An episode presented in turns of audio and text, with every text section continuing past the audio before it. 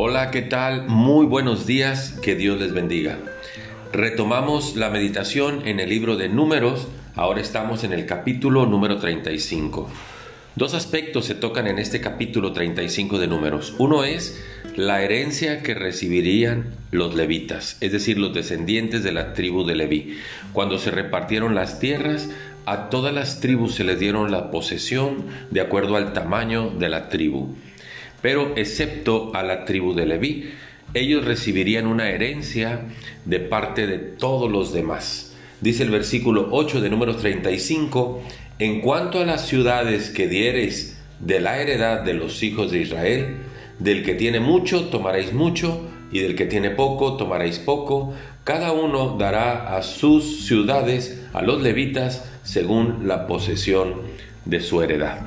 Y entonces los levitas recibirían de parte de los demás algo en posesión. Pero también este capítulo habla de las ciudades de refugio. Las ciudades de refugio eran ciudades donde alguien que había cometido pecado, particularmente homicidio, debería de refugiarse.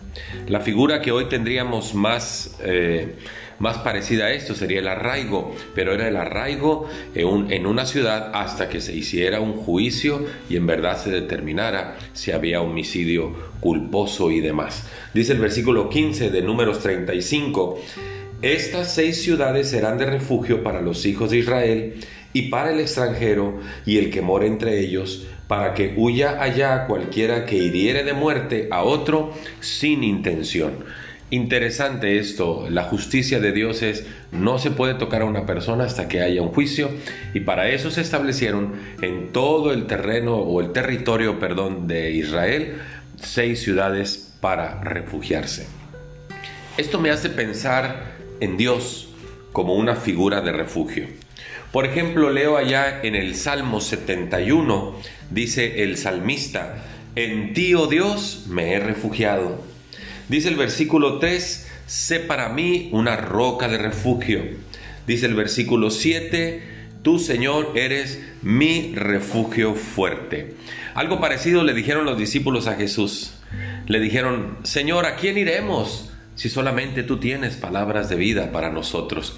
En el inicio de un año es bueno pensar en Dios como un refugio, porque no sabemos qué nos deparará este año. Entonces hay que aprender a refugiarnos en Dios en medio de la incertidumbre, de las dudas, de la inseguridad, de lo que no sabemos y no entendemos. Busquemos a Dios como nuestro refugio. Jesús les dijo a sus discípulos, no se turbe vuestro corazón ni tenga miedo. Creen en Dios, crean también en mí. Jesús es nuestro refugio seguro. Muchas gracias, que Dios les bendiga.